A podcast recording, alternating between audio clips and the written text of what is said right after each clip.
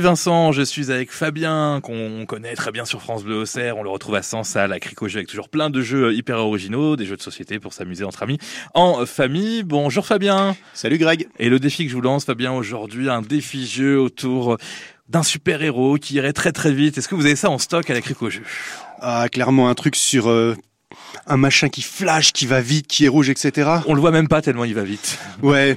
Alors j'ai un jeu en fait qui est pas sur lui mais qui est pour lui. C'est encore mieux. Euh, mon jeu, c'est un jeu dans lequel d'abord il faut bien que vous aimiez les gens auxquels vous allez, avec qui vous allez jouer autour de la table, parce que vous allez devoir les frapper.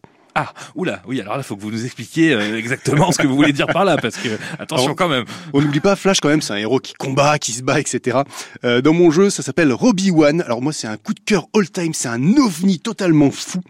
Euh, on est sur un jeu dit de surcharge cognitive. Alors pour ceux qui savent pas ce que c'est, la surcharge cognitive, c'est quand on vous file tellement d'infos d'un coup que votre cerveau coule par les oreilles, finit sur la table et que vous vous finissez par terre en syncope. Euh, Dans mon jeu Robbie One, on va être deux choses à la fois. Nous allons tous incarner un robot et un pilote de robot. Euh, L'idée, en tant que pilote de robot, je vais devoir expliquer au robot qui est à ma droite comment il doit construire le robot qui est devant lui. Et pendant que je suis en train de faire ça, le joueur qui est à ma gauche m'explique à moi-même ce que je dois construire devant moi.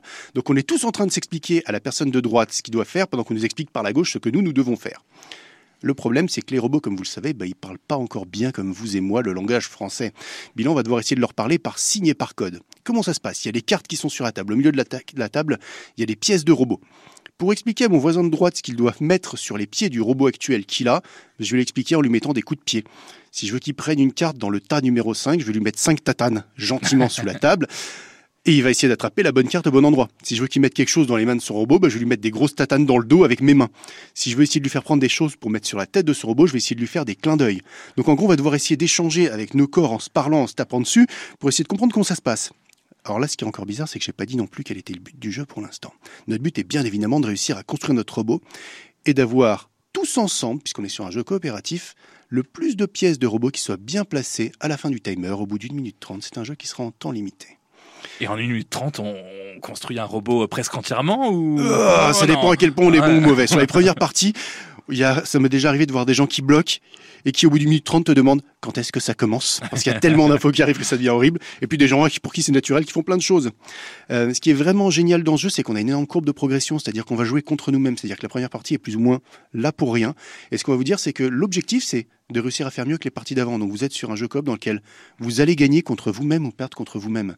Donc on est sur un objectif méta même du jeu de société qui change pas mal de choses.